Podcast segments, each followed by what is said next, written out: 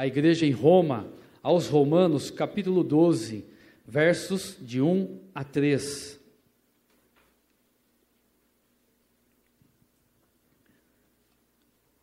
Carta aos Romanos, capítulo 12, versículos de 1 a 3.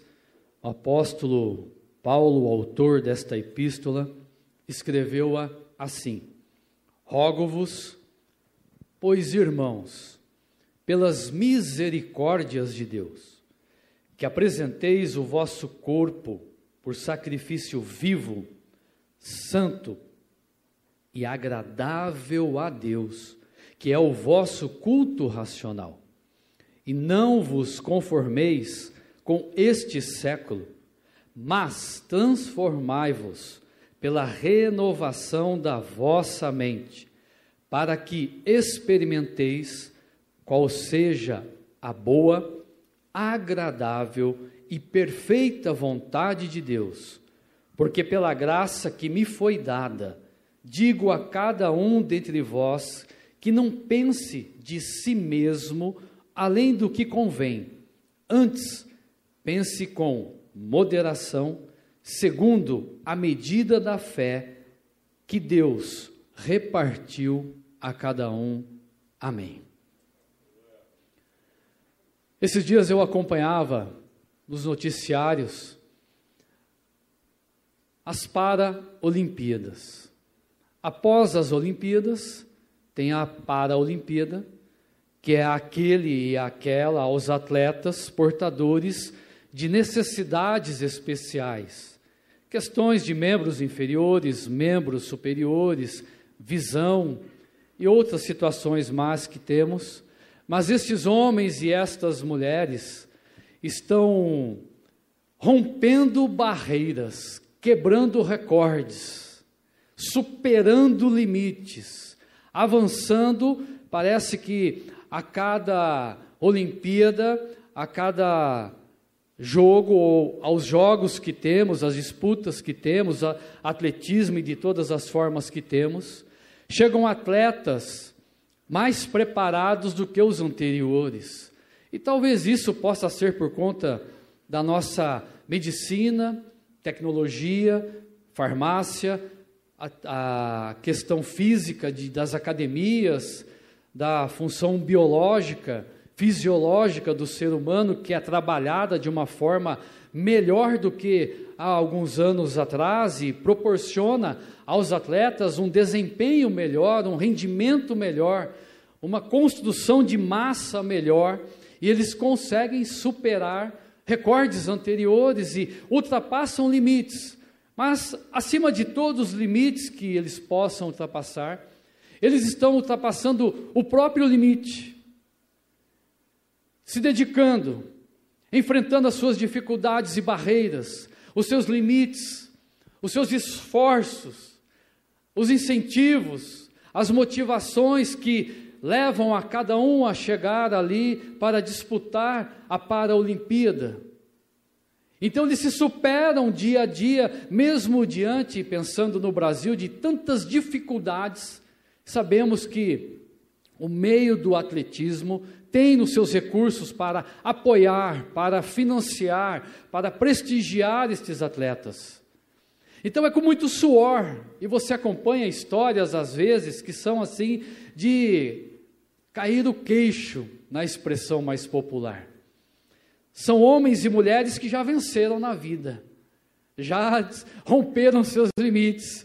Aqui em Campinas, se você estiver subindo Andrade Neves, depois da, da, da, antiga rodoviária, quando começa a subida, lá em cima, próximo a um semáforo, é uma esquina, e frequentemente encontra-se ali um, um rapaz, ele é portador de paralisia dos membros inferiores, ele é um cadeirante, mas ele trabalha no semáforo, e sempre que eu passo lá, eu converso com ele e brinco. Ele é um atleta, ele joga basquete com a cadeira de roda, e às vezes, quando dá tempo no semáforo fechado, a gente passa ali, pastor Humberto já passou, acho que pastor Dosés também, frequentemente passamos por ali, que é caminho até do distrito nosso, e ele está lá, e a gente conversa, e, e é difícil para eles a situação de ser um atleta, mas eles já venceram, eles já conseguiram a sua superação pessoal em dizer que vão vencer a limitação que têm. Também estava pensando a respeito do que está acontecendo no mundo. De uma forma geral, esses dias eu vi uma reportagem, não vou lembrar a região, mas é, possivelmente na região norte da Terra, ali, mais no hemisfério sul, algum país por ali naquela região, onde nunca se havia visto chover numa montanha altíssima, onde só havia neve. E choveu recentemente, isso foi algo de espanto para os cientistas, porque não era comum e não é comum, é sinal de que algo está acontecendo com a natureza. O efeito estufa, a poluição, as mudanças que nós seres humanos, humanos temos proporcionado ao meio que vivemos, tem destruído, e nós sabemos disso.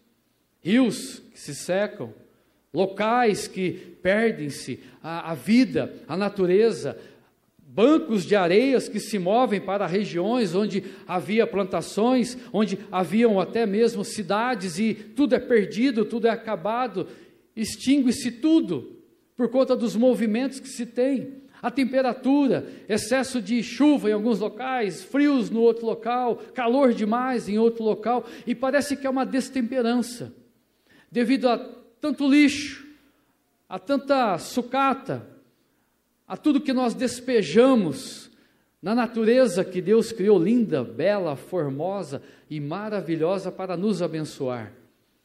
Então, há aí uma sujeira que precisava ser feita uma limpeza. Há um terceiro assunto também que faz parte do nosso dia a dia,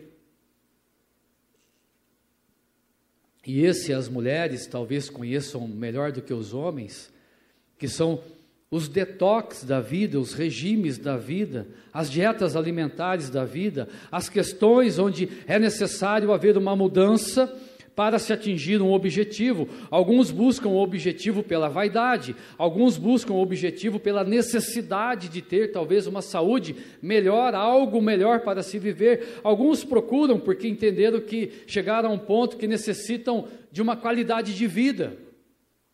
Mas os detox também existem na saúde humana e é desintoxicar o organismo, ou seja, tirar aquilo que está lá dentro que possa estar fazendo mal e faz mal muitas coisas que, que se tem no organismo. Então passa-se por um período para desintoxicar, para limpar para remover, para tirar o que está lá e então poder ter uma vida melhor.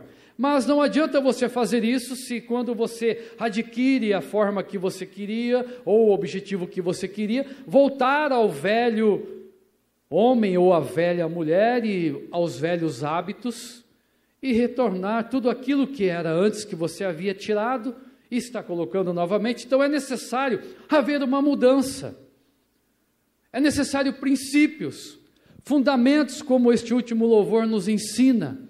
O nosso fundamento então nós vemos que nestes exemplos há superação, limpeza e mudança. Quando olhamos para o capítulo 12 do livro Romanos que Paulo escreveu, para chegar aqui, se você for ao capítulo 1 e fazer uma leitura até chegar, você vai ver que Paulo começa a fazer uma evolução no assunto uma progressão no assunto, para ir apresentando de forma ordenada, coordenada, sistematizada e também compreensível daquilo que ele quer transmitir, não só à igreja em Roma, mas a todo o povo ou a todas as igrejas cristãs, naquela época e nos dias de hoje. Paulo vai falar a respeito do pecado, o que o pecado faz, o preço do pecado é a morte Viver no pecado é estar morto. Andar com o pecado é sentença de condenação eterna. Aí Paulo fala que há uma justificação, há uma providência de Deus, há um providenciar do Senhor para a vida do ser humano, há algo que Deus quer que aconteça na vida do ser humano. E Paulo então vai passar pelo novo nascimento, vai passar pela graça e vai chegar nesse texto dizendo: irmãos, vocês precisam mudar de mente. Vocês precisam mudar de vida. Vocês precisam escolher de forma melhor. Simplificando, objetivando a, a, a mensagem e os versículos que, que nós lemos. Vocês necessitam de algo que faça bem para vocês, espiritualmente falando. Então, para que faça bem, nós precisamos entender a superação. Quando nos convertemos, nós vamos precisar de muita superação. Nós vamos precisar de muita força, muita exigência, muito tempo, às vezes um longo período de crises, de conflitos, de cobranças, de situações que chegarão para dizer: não é bem assim, não é dessa maneira. Você tem certeza do que você está falando e aceitando? Você acha que realmente é assim? Será que Cristo é tudo isso? Você precisa dele mesmo, mas é necessário mudar tanto a sua vida para andar com Cristo? Será que Cristo deseja isso ou quer isso? Mas é necessário a superação, porque quando você toma uma atitude, situações naturais já se levantam contra você. Situações de ordens ao seu redor começam a fomentar de forma contrária a você. Então é necessário superação. É necessário que você supere. Olha o versículo primeiro que, que Paulo diz. Rogo-vos, pois, irmãos, pelas misericórdias de Deus, que apresenteis o vosso corpo. Olha só, é necessário, Paulo está dizendo, haver uma apresentação diante de Deus. É necessário haver uma entrega diante de Deus. É necessário haver um compromisso diante do Senhor. Então você precisa começar a superar a si mesmo. Quer vir após mim? Disse o Senhor Jesus. Negue-se a si mesmo. Tome a sua cruz e me siga. É necessário superação para isso. É necessário você entender e compreender que Paulo aqui e Jesus Cristo estão te oferecendo o um melhor. E para ter o um melhor, é necessário fazer uma escolha. E quando você escolhe algo e vai mudar o teu caminho, você vai aprender de novo. Você vai começar de novo. Você vai ser ensinado. Você vai ser construído. Você vai ser alguém que vai estar em processo. Você vai ser alguém que está diante de algo que começa a mudar aquele ser humano que até então você conhecia. Por isso é necessário, como na Paralimpíada, muita superação. É necessário que você supere a você mesmo, olhando para os seus desejos, por exemplo. Eu gostava de praticar tais situações talvez vícios, talvez mentiras, talvez adultério, talvez furto, talvez engano, talvez fofocas e outras coisas mais que não é nem necessário citarmos aqui, porque nós conhecemos. Então é necessário superar esses desejos que começam a te agredir, que começam a te provocar, que começam a te chamar a atenção. Se você parar de beber água, teu organismo pede água. Se você parar de comer um doce, teu organismo pede doce. Se você parar de se alimentar, teu, teu organismo pede alimento. Aquilo que você está acostumado a fazer, o teu organismo pede, a tua mente vai pedir também. Portanto, largar a velha vida não é fácil. Assumir um novo compromisso não é fácil porque exige superação, opiniões opostas pessoas que você vai encontrar, e principalmente de forte relacionamento, às vezes na família, às vezes no trabalho, às vezes na escola, às vezes no dia a dia que você anda, pessoas que são divergentes nas opiniões, e vão te confrontar, e vão tentar te esfriar, e vão te desanimar, e você precisa superar isso também. A todos os dias, a todos os instantes, superar os seus desejos, as suas vontades, aquilo que fala no teu íntimo, além do que está do lado de fora. A guerra é grande, não é fácil. Por isso, superação. Por isso, a dificuldade. Por isso, a disciplina. Por isso, a força de vontade em vencer. Aí nós poderíamos falar da limpeza, que foi a segunda situação que eu citei aqui a respeito do mundo. Nós poderíamos começar a limpar o mundo. Não sei se vamos conseguir, porque ele é enorme. Se todos fizessem, seria fácil, mas nem todos vão fazer. Mas se você fizer a sua parte, você está fazendo aquilo que lhe cabe. Mas o mundo começa a te oferecer. Porque Paulo, no mesmo versículo 1, diz que além de apresentar o vosso corpo por sacrifício ao Senhor, é necessário que ele seja santo e agradável a Deus. Não basta apenas a superação, eu tenho que me limpar, eu tenho que arrancar de mim saber que eu tenho que fazer isso e eu não consigo sozinho, eu preciso do Senhor para que isso aconteça, mas eu preciso tomar as minhas decisões de fazer isso. Eu preciso caminhar com essa vontade e desejo para que isso aconteça. Comece em mim, e o que eu não conseguir, certamente o Espírito Santo vai me ajudar. A minha persistência, o Espírito Santo vai abençoar. A minha disciplina, o Espírito Santo vai ver e vai vir e vai dizer: Eu vou dar uma força, eu vou dar uma mão, eu vou te dar autoridade e poder, eu vou fazer com que você consiga. Vamos juntos, nós estamos juntos. Não estamos sozinhos. Começou a sozinho, ok, mas Jesus está junto. Decidiu sozinho, mas Ele vai te acompanhar. Ele não vai te abandonar, Ele não vai te deixar, mas Ele estará junto com você e você vai começar a lutar contra as ofertas do mundo. Aquele amigo da velha criatura, quando te liga, olha, e aí, vamos lá para aquele showzinho, vamos lá para aquele happy hour, vamos lá para aquele lugar, vamos lá para aquela situação, olha, vamos fazer aquilo. E já não faz mais parte da sua vida isso. Você decidiu, lembra-se? Você escolheu, eu vou me superar. Eu quero ser limpo, santo, agradável a Deus, porque se não for agradável a Deus, ele rejeita. Rejeitava o sacerdote no templo, rejeitava a oferta como rejeitou a de Caim. Por que, que vai te acertar, aceitar você dessa forma? Não. A partir do momento que houve uma decisão, há uma consciência que diz: é necessário você ser transformado, é necessário você ser limpo, é necessário que você seja santificado. E então você começa a lutar contra as ofertas do mundo. A velha criatura começa a querer sair da casinha, começa a te incomodar, começa a perturbar.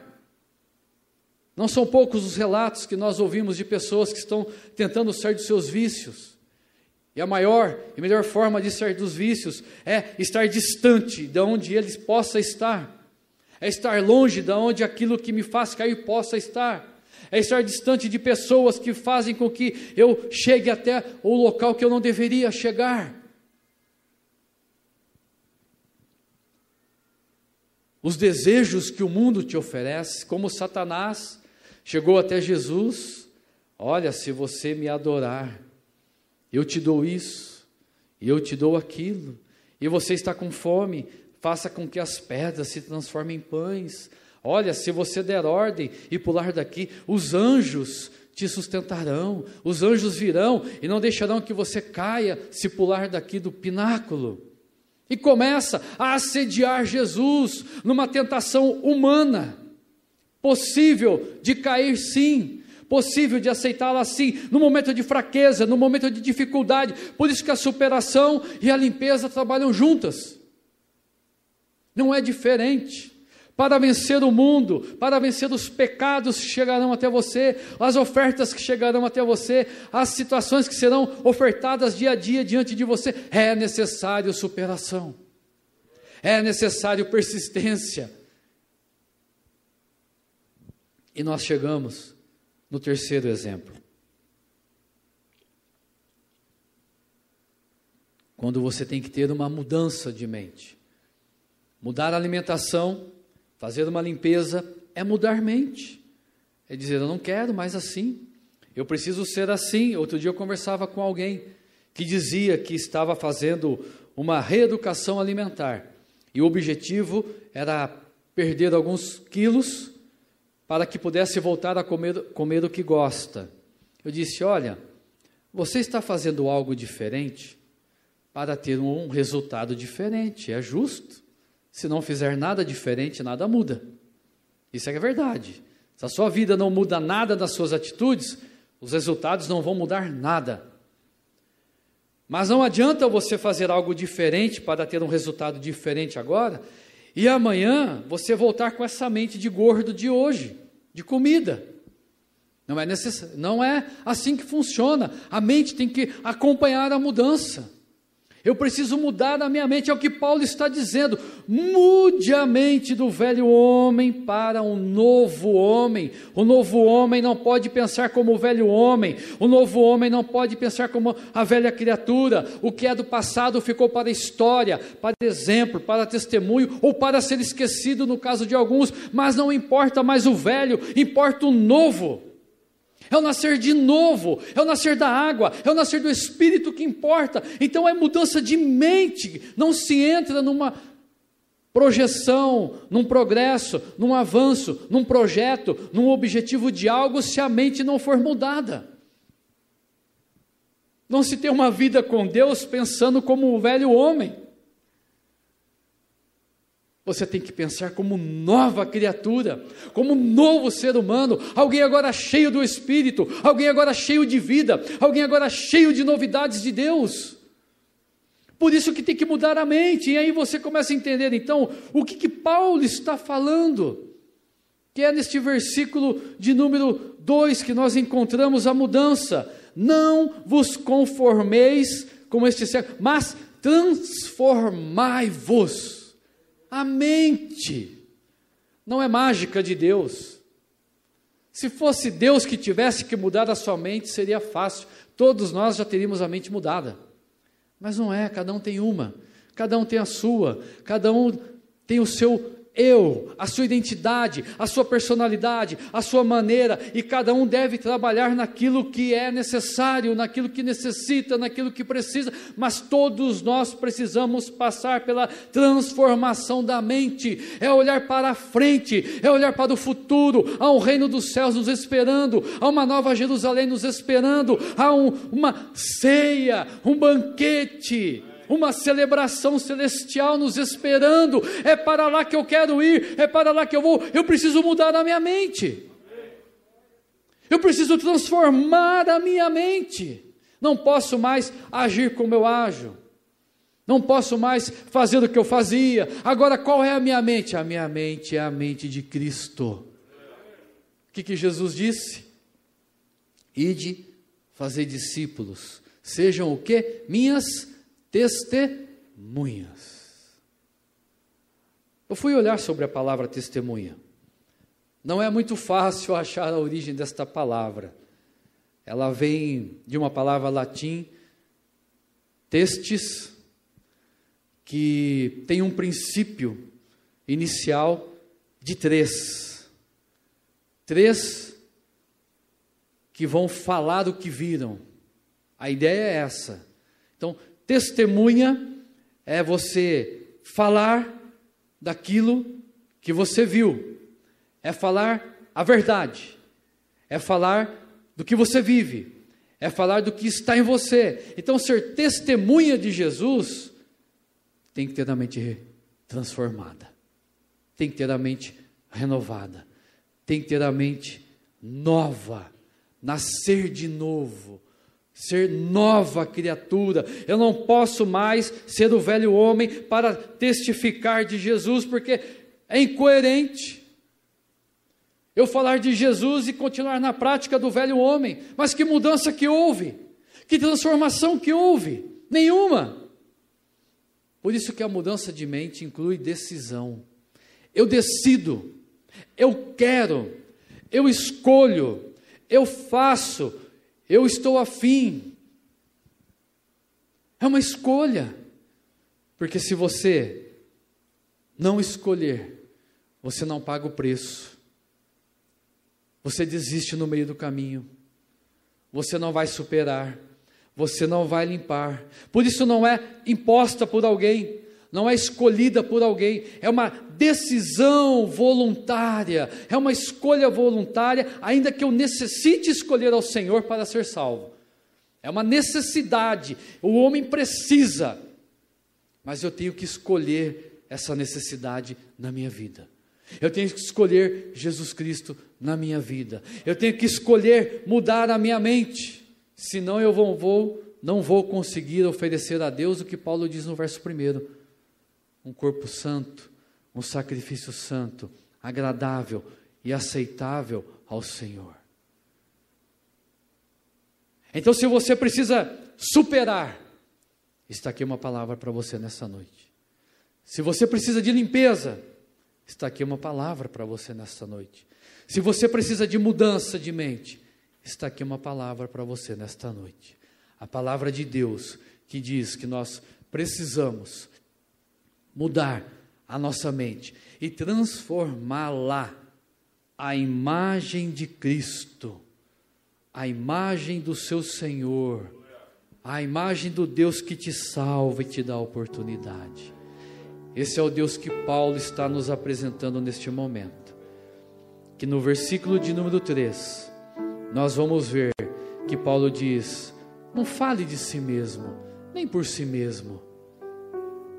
Mas o Deus da moderação é o Deus que opera em você e vai fazer e realizar toda boa obra na tua vida e no teu coração. Por isso, feche os teus olhos nesta noite.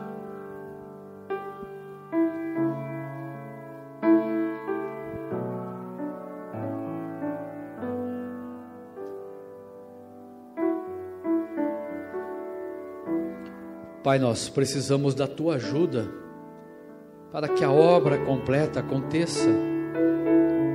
Há vidas nessa noite, Senhor, que precisam de superação, de desafios, precisam vencer a si mesmas, ó Senhor. Pessoas que devem estar tentando, até insistem, mas não conseguem, Senhor, porque há ofertas, há seduções, há questões que chamam a atenção, a fraqueza bate, o desanimar bate, mas Tu és o Deus que pode mudar dessa história, Senhor. Há pessoas que estão superando, estão se enfrentando, mas não conseguiram ainda arrancar tudo o que é necessário, não conseguem tirar questões que estão arraigadas, enraizadas, ó Deus. O Senhor é Deus que também pode ajudar e mudar essa história.